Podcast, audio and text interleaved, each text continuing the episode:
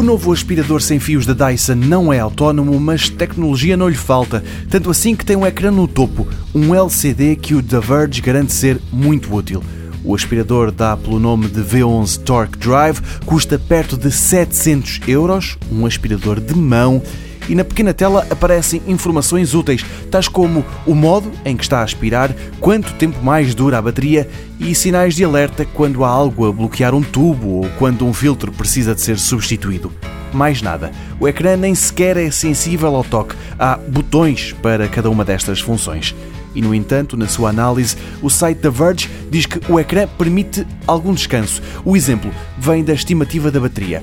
Diz o site que é uma estimativa feita em tempo real e assim, sabendo precisamente quanto tempo ainda há para aspirar, o utilizador não sente necessidade de se despachar ou mesmo de passar ao largo de um ou outro sítio.